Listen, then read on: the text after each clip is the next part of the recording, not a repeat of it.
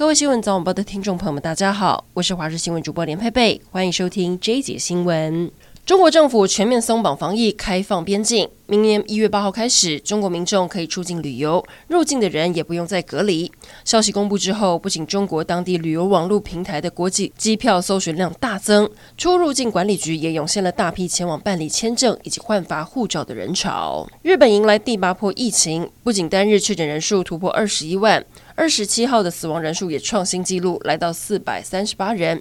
疫情升温，但日本政府却考虑把新冠病毒降调为跟流感同等级，让日本民众反应两极。日本严重的疫情也让前台大感染科医师林世璧提醒国人，如果要去日本，建议要带基本的治疗药物、体温计以及快筛。相较台人的谨慎，日本民众则是沉浸在跨年的气氛中，商店街跟机场大厅都挤满人潮。真的是很尴尬。屏东县长周春米要向这一届的当选议员们表达祝贺，亲自送匾额给每位议员。国民党县议员陈阳在脸书 po 文，新县长到服务处停留约三分钟，合照快闪就离开。原本以为还会有一些时间简单的交流意见跟想法，没有想到一下就走，让他很傻眼。事后周春敏也回复，因为行程紧凑造成困扰，请议员见谅。二零二三年就要来了，你会用什么样的方式迎接全新的一年呢？美国纽约时报广场每年岁末年终都会举办迎新除恶的大扫除活动，民众可以来到这里，把一年来不美好的回忆跟烦恼写在纸上，接着把这些纸片撕碎销毁，再跑过写着二零二二年的终点线，象征摆脱过去一年年的厄运，让精神除旧布新，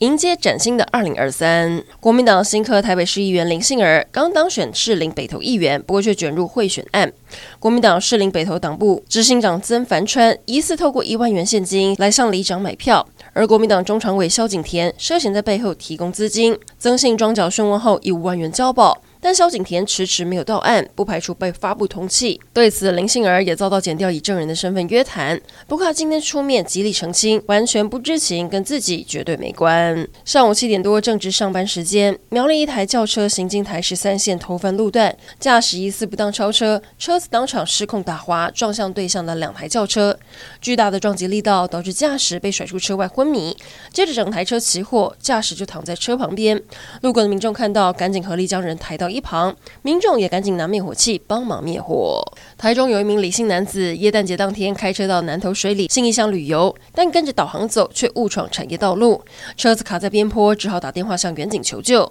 远警获报赶到现场，跟热心的村民一起帮忙，花了一个多小时，人车才脱困，平安下山。